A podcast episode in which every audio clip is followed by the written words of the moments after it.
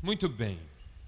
Esse tempo de recesso serviu, dentre outras coisas, para tentar entender qual seria uma boa temática para a gente trabalhar juntos nesses nossos encontros. E ficou cada vez mais forte no meu coração a ideia de compartilhar a vida de José. José foi uma personagem bíblica extraordinária, maravilhosa, de uma força de caráter, de uma importância histórica, e a sua biografia tem muitas lições para nos ensinar. E eu queria aproveitar então esse espaço, esse nosso tempo juntos, para relembrar a vida desse homem de Deus e utilizar alguns dos episódios da sua vida para a gente aprender lições que possam nos ajudar na nossa vida hoje. E aí, o texto que eu queria ler com você, você deve ter recebido na entrada, Gênesis capítulo 37, do primeiro verso ao verso 4, para a gente falar introdutoriamente desse, desse homem tão maravilhoso que foi José. O texto de hoje diz assim: Jacó habitou na terra das peregrinações de seu pai, a terra de Canaã. Estas são as gerações de Jacó. Sendo José de 17 anos, apacentava as ovelhas com seus irmãos. Sendo ainda jovem, andava com os filhos de Bila e com os filhos de Zilpa, mulheres de seu pai, e José trazia más notícias deles a seu pai. Israel amava José mais do que a todos os seus filhos, porque era filho da sua velhice, e fez-lhe uma túnica de várias cores. Vendo, pois, seus irmãos que seu pai o amava mais do que a todos eles, odiaram-no e não podiam falar com ele pacificamente. Até aqui. Antes de nós falarmos qualquer outra coisa, é preciso resgatar um pouco do contexto em que José veio a este mundo. Quem já leu o livro de Gênesis já deve ter percebido que do capítulo 1 ao capítulo 11, o tratamento de Deus com a humanidade é universal, generalizado. Capítulo 11 é o episódio da Torre de Babel, em que a humanidade protagoniza o que veio a se tornar a metáfora de toda a proposta religiosa, que consiste basicamente em tentativas do homem, com seus próprios esforços, recursos e meios, de chegar até Deus. A Torre de Babel basicamente é isso: o esforço humano no sentido de chegar até Deus. Os construtores de Babel diziam: vamos fazer uma torre tão alta que nos leve até o céu. O Senhor então faz uma confusão no meio daquele povo eles se dispersam e a história começa a ganhar outra conotação a partir do capítulo 12 de Gênesis, quando Deus decide não mais atuar universalmente, genericamente, mas a partir de uma família que viria a se tornar um povo através do qual ele abençoaria todos os outros povos. E é aí que entra em cena a figura de Abraão. Abraão foi a pessoa que Deus chamou para, através dela, formar uma grande nação que serviria de modelo para as demais nações do mundo. Acontece que Abraão era exatamente a única pessoa, talvez, na história da humanidade naquela época, que não tinha absolutamente nada para contribuir com Deus. Porque se Deus queria fazer uma nação, Abraão não era a melhor pessoa do mundo, ele não tinha filhos. Sua esposa era estéreo e ele já estava com 75 anos de idade. Não sei aqui se alguém é filho de uma família que cujos pais têm mais do que 10 filhos. Tem alguém aqui? Que tem 10 irmãos? Quem, quem tem 10 irmãos ou mais? Oh, é gente toda a vida, hein? Achei que um só ia levantar a mão. Se Deus tivesse escolhido seu pai e a sua mãe, metade do caminho estava andado para formar uma nação. Mas Abraão não tinha filhos, sua esposa era estéreo, ele tinha 75 anos. Mas na ótica de Deus é assim que funciona. A melhor pessoa para ajudar num projeto divino é aquela que não tem nada para oferecer. Porque aí a glória toda é de Deus, a honra toda é de Deus, e como diz o apóstolo Paulo, Deus escolhe as coisas fracas desse mundo para confundir as fortes, as loucas para confundir as sábias, e as que nada são, para reduzir a nada aqueles que pensam que são alguma coisa. E aí foi Abraão acreditar na promessa que Deus tinha feito de que ele teria um filho e seria pai de uma nação. Passam-se 25 anos, quando Abraão está com 100, vem Isaac, que é o filho da promessa.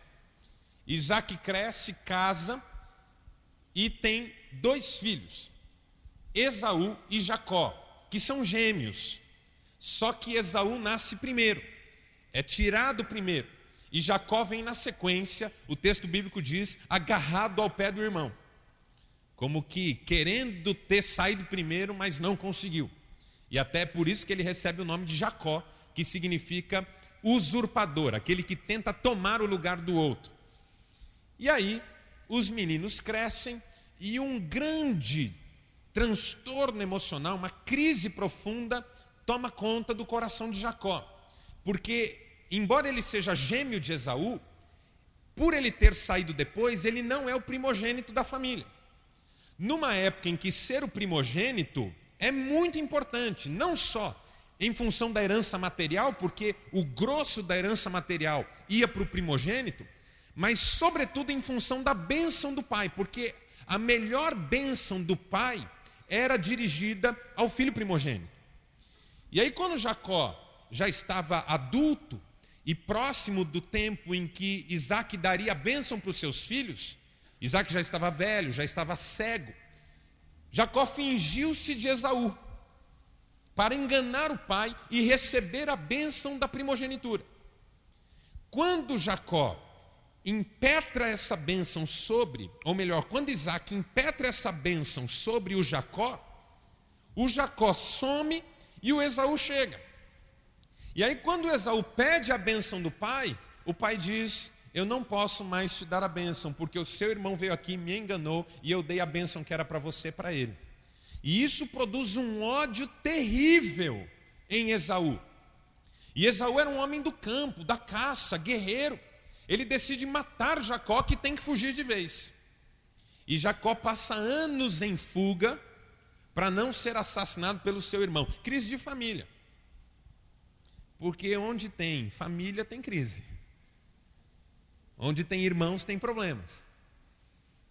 Esses tempos atrás eu estava em Marília com meus pais. E os meus irmãos estavam juntos. Eu tenho dois irmãos, mais novos do que eu. Eu sou mais velho, eu sou primogênito. E aí nós estávamos com as nossas esposas, filhos e tudo mais. E numa hora bem apropriada eu me dirigi ao meu pai e disse assim: Pai, no alto dos seus sessenta e tantos anos, sabedoria de vida que você acumulou e tantas coisas que você já passou e tudo que você aprendeu nessa história sua. Se você pudesse voltar no tempo, você não ficaria com um filho só? Meus irmãos já olharam com. Meu pai, muito interessante, bem-humorado, ele pôs a mão assim. Eu pularia o segundo. Meu irmão do meio falou: Eu! E aí nós aproveitamos para lembrar tantas dores de cabeça que nós demos para meu pai.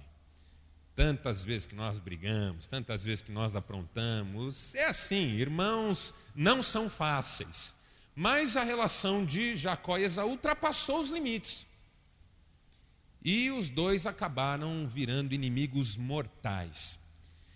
Nesse período em que Jacó está peregrinando fugindo do seu irmão, ele casa-se e tem filhos. Só que o contexto em que isso acontece é muito interessante, porque é um contexto extremamente conturbado. Jacó conhece uma moça chamada Raquel e se apaixona por ela, perdidamente. Vai até o pai dela, um homem chamado Labão, e pede a mão da moça em casamento. O Labão não quer dar, mas o Jacó faz um acerto com ele e promete trabalhar sete anos para o velho em troca da mão da Raquel. Você não fez isso pela sua mulher.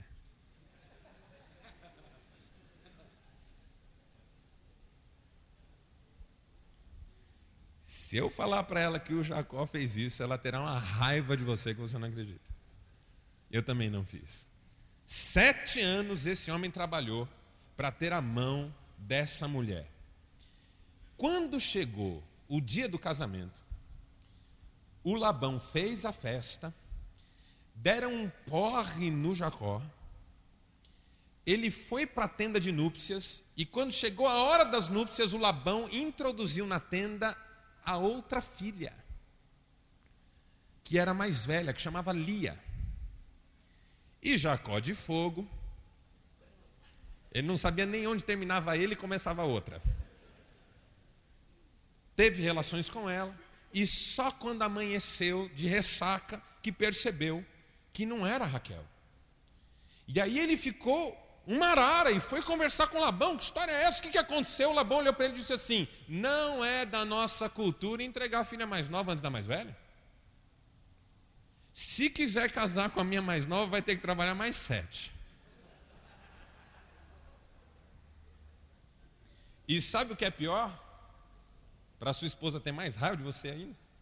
O Jacó topa. Trabalhou 14 anos por aquela mulher. De tanto que a amava. E nesse período, o Labão só o enganou. Prometia um salário e depois voltava atrás. E aí prometia outro e depois voltava atrás. E tomava as coisas de Jacó. E prejudicava Jacó em tudo. Foi um pesadelo. Jacó, fugindo do irmão, queria matá-lo. E sofrendo na mão de um sogro. Que graças a Deus não tem mais esse problema hoje. Sogro é sempre uma bênção mas naquela época tinha problema. E as suas mulheres, porque agora ele tem duas, a gente acha que é legal ter duas mulheres até ter. Elas brigavam, uma confusão, uma rivalizando com a outra, competindo com a outra, um pesadelo. Por que, que eu estou falando tudo isso? Porque esse é o contexto em que José nasce. José não é fruto de uma família estruturada como a gente poderia pensar. A história de José não é um mar de rosas. Ele não teve um pai, uma mãe ajustados e uma família toda especial que deu a ele as condições para ele ser o homem que foi. Pelo contrário, José era neto de um bandido tinha um tio que queria matar o pai dele, uma tia que rivalizava com a mãe dele, uma mãe desequilibrada emocionalmente, um pai que fazia papel de avô dele, porque o texto diz que ele era filho da velhice de Jacó. E o Jacó não fazia questão nenhuma de esconder que gostava mais dele que dos outros. E aí os seus irmãos, como se já não bastasse, passam a odiá-lo. Esse é o contexto de José. Esse é o ambiente em que ele nasce, passa a primeira infância, passa todo o resto da infância, passa a pré-adolescência e a adolescência. Vendo ódio, vendo rancor, vendo diferença, não tendo limites, seu pai fazendo diferença. Ainda esses tempos atrás, de novo numa dessas reuniões familiares, minha família é muito engraçada. Meus irmãos são figuras muito interessantes. E aí nós estávamos jantando, lembrando de coisas da infância. Minha mãe, que não tem juízo nenhum, olhou para nós três e falou assim: Hoje que vocês são adultos e já superaram tudo, e se não superaram, já deviam ter superado. Você, Marcelo, você, Renê, que é o mais novo, vocês não acham que seu pai sempre gostou do irmão do meio de vocês, não? mãe é uma benção. Eu falei, mãe, pior que é verdade. O mais novo, eu sempre soube. o meu pai, imagina, nunca fiz isso. Para de mentir, homem. A gente sempre acha que um dos filhos é o preferido, não acha? E isso traz um transtorno para o nosso coração. Porque depois que a gente é adulto, está tudo certo, mas na infância e na adolescência é terrível. Você sentir que um pai, uma mãe gostam mais de um outro filho. Pensem no que era para os irmãos de José. E José era pequeno, os irmãos já eram mais velhos, alguns já eram quase adultos. Quantas vezes não machucaram José, quantas vezes não. O texto diz que já não conversavam com ele pacificamente, era na base do safanão, da gritaria, da confusão. Olha o ambiente onde esse menino cresceu. Ódio por todos os lados. Se tem uma palavra que caracteriza todo o ambiente familiar de José, é essa: ódio. Mas a vida de José nos ensina algumas coisas. Primeiro, o passado não é desculpa. Essa é a primeira lição. O passado não é desculpa. José tinha tudo para ser um desajustado, tinha tudo para ser um garoto problema, tinha tudo para escrever uma história horrorosa, mas não é isso que nós recebemos dele hoje. José tinha tudo para acabar com a sua vida, mas não é isso que nós sabemos sobre ele hoje. O que nós sabemos sobre José é que o seu passado não se transformou em desculpa para a sua inércia, para a falta de coragem de enfrentar os desafios, para a falta de vontade de fazer a vida valer. Pelo contrário, José era um homem cheio de ânimo, tinha sonhos. José tinha muitos sonhos de um futuro esplendoroso. O passado não o estagnava, ele não olhava para trás com melancolia, ele não jogava a culpa no seu pai, na sua mãe, no seu avô, nos seus tios, muito pelo contrário. Ele olhava para a sua vida como uma dádiva, ele sabia que o passado não podia determinar aquela pessoa que ele poderia ser. Passado não é desculpa. Tantas pessoas usam o passado como desculpa. Um homem que teve um pai opressor, cobrador, incapaz de elogiar, se sente no direito de ser incapaz de dar carinho, de ser incapaz de dar amor, porque afinal de contas não recebeu.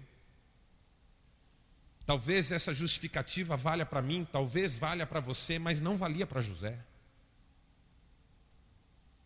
Quantos pais se escondem atrás das suas biografias tristes com os próprios pais para não serem os homens que devem ser com seus filhos?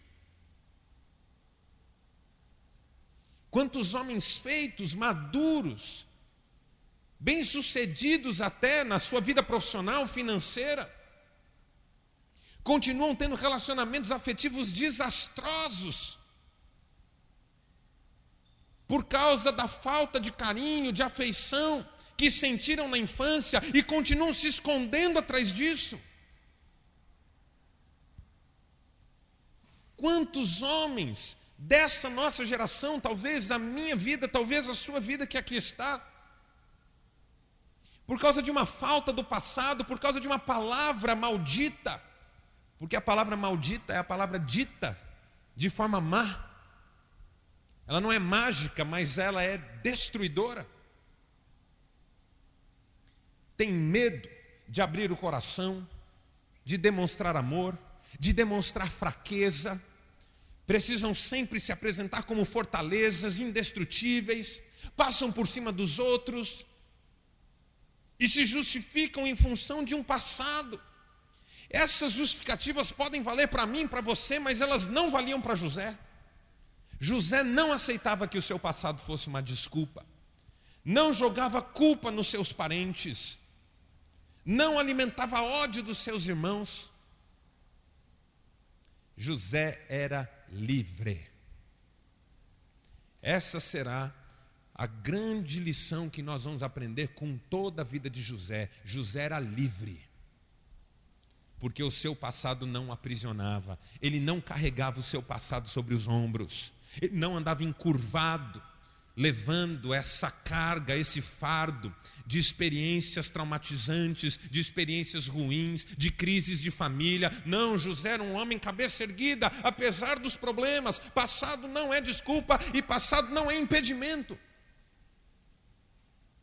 Passado não é impedimento para a gente acreditar numa vida melhor, para a gente investir nas pessoas que estão ao nosso redor hoje, para a gente dar amor ainda que não tenha recebido, para a gente elogiar ainda que nunca tenha recebido um elogio verdadeiro. Tenho certeza que há homens aqui que nunca ouviram um elogio verdadeiro de um pai ou de uma mãe. Tenho certeza. Que se faziam coisas boas, estavam dentro do campo da obrigação. E se faziam coisas erradas, eram severamente punidos. Tenho certeza que há homens aqui assim. Mas o passado não é impedimento para a gente mudar as coisas, para a gente fazer diferença, para a gente ser novo. Segundo, o passado não é desculpa nem impedimento, e o presente não é lugar de desânimo nem de questionamento. Se tem uma lição que nós vamos aprender com José, é que nada que acontece com ele serve para ele desanimar. José era um homem extremamente motivado e conseguia enxergar em cada situação uma oportunidade de fazer o melhor. Não é que José não desanimasse, eu tenho certeza que ele desanimava como qualquer homem comum, mas ele não ficava preso ao desânimo. Rapidamente se levantava, sacudia a poeira, seguia em frente. Uma das marcas da vida de José é que ele sempre segue em frente. Porque se há uma verdade sobre o deserto, é que todo deserto tem fronteira. E o único jeito de você encontrar os limites do deserto é caminhando. O que faz com que nós fiquemos restritos ao deserto é sentarmos e chorarmos. E não que não possamos chorar, claro que nós podemos chorar. A Bíblia diz: bem-aventurados os que choram. Foi Jesus quem disse isso. Mas a Bíblia também diz: o choro pode durar uma noite inteira, mas a alegria vem de manhã.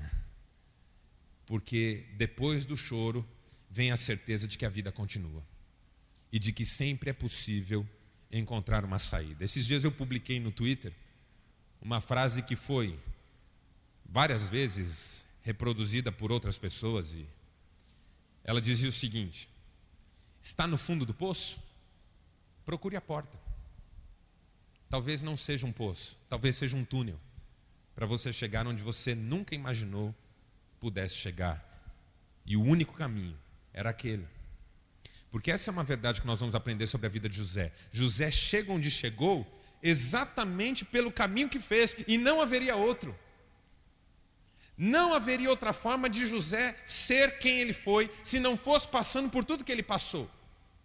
Siga em frente, anime-se. Meu amigo, o ano está só começando. Enche o peito de ar, acredite, as coisas vão melhorar. Não desista. Não desista. Não desista de si mesmo. Não desista dos seus. Não desista de sonhar. Eu escrevi um texto recentemente em que eu dizia o seguinte: Cuidado com a frase, nunca desista dos seus sonhos. Porque de alguns sonhos, às vezes é importante que a gente desista, porque eles não são bons. Na verdade, são fantasias que a gente confunde com sonhos. Elas têm a ver com autoestima e não com realizações. Mas uma boa frase diria: nunca desista de sonhar. Porque se um sonho não se realiza, graças a Deus, melhor assim. Mas isso não vai me impedir de ter novos sonhos, porque nunca é tarde, nunca é tarde. Talvez você já tenha dito para si mesmo que agora é tarde, mas deixa eu dizer para você com toda a convicção que nunca é tarde, nunca é tarde. Só mortos nós ficamos incapazes de mudar as coisas. Nunca é tarde. E quando a gente crê, nem a morte é a última palavra. Porque Lázaro estava morto quatro dias e Jesus o chamou de volta. Nunca é tarde. E não questione. Porque se tem uma coisa que você vai ver na vida de José, é que ele não questiona. Ele não fica atolado em perguntas que não servem para nada. Tem uma hora na vida que a gente precisa aprender que algumas perguntas não servem para rigorosamente nada. Por exemplo, sabe quando a gente se pergunta assim, por que isso agora? Não sei se você já perguntou isso para si mesmo ou para quem quer que seja. Por que isso agora? Pergunta que não serve para nada, você não vai nem entender o porquê nem o agora. Ah, mas por que tudo acontece só comigo? A gente vai fazendo perguntas no processo que não são construtivas, que não são produtivas e, pelo contrário, nos trazem uma sensação de vítimas, de prejuízo, de abandono, de gente para quem dá tudo errado. Se tem uma mentira que às vezes é soprada no nosso ouvido, é que para nós tudo dá errado. Uma vez, esses dias atrás, uma pessoa chegou para mim e falou: Pastor, para mim tudo dá errado. Eu disse: Não é verdade. Se fosse verdade, você não estava aqui dizendo isso para mim, porque você já estaria morto. Se você é capaz de dizer, para mim tudo dá errado, é mentira. Porque só um morto poderia dizer isso. Mas ele não poderia dizer isso. É claro que a gente pode ser crítico. É claro que a gente deve tentar encontrar as razões dos nossos problemas. Mas a gente deve fazer perguntas importantes e não perguntas para as quais não há respostas, porque elas nos travam no caminho. José não perdia tempo com perguntas sem sentido. Cada situação ele ia enfrentando. A pergunta não é por quê. A gente aprende na igreja, às vezes, quem é de igreja evangélica, tem um chavão na igreja evangélica que diz assim: nunca pergunte por quê, pergunte para quê. Quem já ouviu esse chavão? Eu já ouvi milhões de vezes. Nunca pergunte por quê, pergunte para quê. Eu costumo dizer o seguinte: não pergunte por quê e nem para quê, pergunte como. Está passando por uma luta. Adianta perguntar o porquê? Adianta perguntar o para quê? Aí você pergunta, Senhor, para quê? Ele diz assim: para você melhorar, meu filho, para você crescer, para você ser uma pessoa melhor. Você diz, mas Deus não tinha outro jeito, não. Tem que ser assim. O Senhor é todo poderoso, é Deus, podia fazer qualquer coisa, tem que fazer desse jeito. Não podia fazer isso com meu irmão. Ele é pior que eu. Você sabe que essa é uma das crises, por exemplo, do profeta Abacuque na Bíblia. O profeta Abacuque entra em crise espiritual porque Deus diz assim para ele: Eu vou usar uma nação para punir a minha nação Israel. E aí, quando Deus diz o nome da nação, Abacuque diz: Mas eles são piores que nós que era a Babilônia. Ô Senhor, que lógica é essa? Usar uma nação infinitamente pior que outra para disciplinar essa outra. Aí Deus teve que explicar para ele o seguinte: Abacuque, eu vou usar uma nação pior para disciplinar uma menos pior. Mas você não sabe o que eu vou fazer com essa pior. Só que adianta. Então a pergunta que você tem que fazer e que eu tenho que fazer, e não é fácil, é como eu devo enfrentar esse momento da minha vida? Como? Eu não sei por que eu estou nessa, eu não sei para que tudo isso, mas eu sei uma coisa: há um jeito de eu vencer esse negócio. Há um jeito de eu superar essa situação. Presente não é lugar para desânimo, nem para questionamento, mas para a gente seguir em frente e continuar construindo aquilo que a gente sabe que é importante construir. E terceiro, eu vou terminar. Só para a gente introduzir a vida de José, que é uma coisa extraordinária. Que bom será se você puder participar conosco aqui toda quarta-feira, estudando a vida desse homem. Hoje eu estou só introduzindo a história dele para você. Porque a terceira lição que a gente aprende com José é que José acreditava profundamente num futuro maravilhoso. O passado não era desculpa nem impedimento. O presente não era lugar de desânimo nem de questionamento, mas o futuro era a certeza de coisas maravilhosas que de fato aconteceram com ele. Fui conversar com uma pessoa esses dias, passando por uma luta terrível, choramos juntos. E ela me dizia o seguinte: Pastor, minha vida não tem mais salvação. Depois de tudo que aconteceu comigo, acabou. Não tem mais o que faça que possa fazer a minha vida valer. Eu preferia morrer. E ó, vamos falar a verdade, eu já me senti assim, talvez você já tenha se sentido assim. Tem horas que a morte parece ser a melhor solução. Quem já teve depressão aqui sabe disso. Uma sensação de esgotamento, de que acabou, não tem mais nada, não sobra nada. O Kierkegaard diz que o supremo desespero é quando a morte parece uma solução para a vida e nem sequer morrer a gente consegue. Veja só, o supremo desespero, isso está no livro O Desespero Humano, do Soren Kierkegaard. Ele diz: o supremo desespero é quando a morte parece ser a melhor solução para a vida e nem morrer a gente consegue. Porque às vezes a gente se sente tão fracassado que nem pular de uma janela a gente dá conta. No fundo, é o Senhor que nos está cuidando ali. Porque essa não é a solução. José é o melhor exemplo para nós de que tudo pode mudar.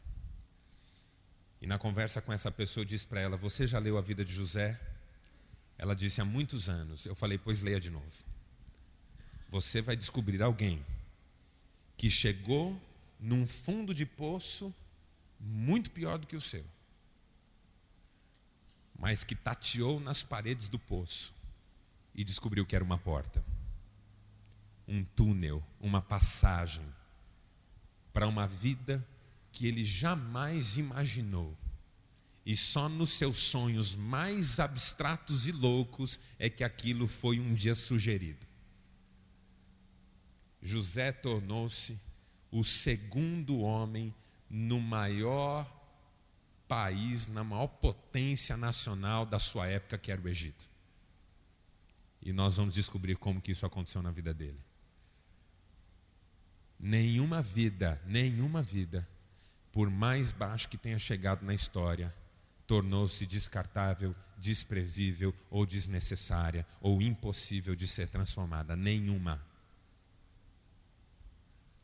o futuro é maravilhoso. E quando a gente crê em Deus, isso fica ainda mais forte no nosso coração. Eu vou terminar com uma frase do Jürgen Moltmann, que é um teólogo alemão. Eu sempre falo teólogo alemão para não falar pastor alemão, porque pastor alemão fica engraçado.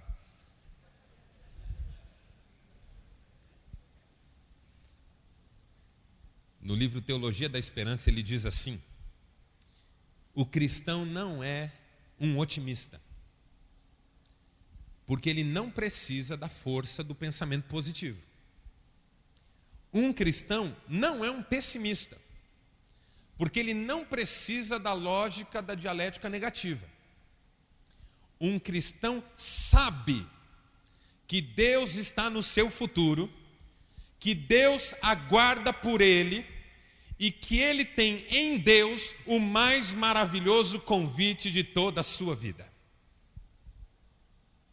Essa é a fé que eu queria que você tivesse hoje aqui.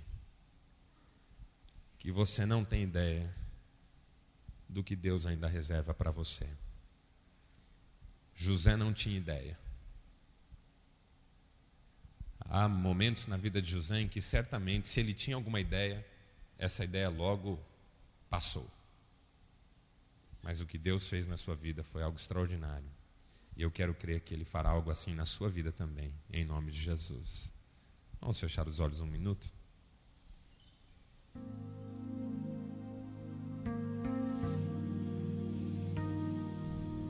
Obrigado, Pai, por essa vida tão extraordinária que é a vida de José e pelo privilégio de hoje, milhares de anos depois, nós retomarmos a sua biografia para aprendermos as suas lições. Dá-nos descobrir na nossa própria biografia que passado não é desculpa nem impedimento, que presente não é lugar de desânimo nem de questionamentos inúteis, e que o futuro é maravilhoso seja nessa vida, seja no porvir. Dá-nos fé nesse ano que ainda está apenas começando.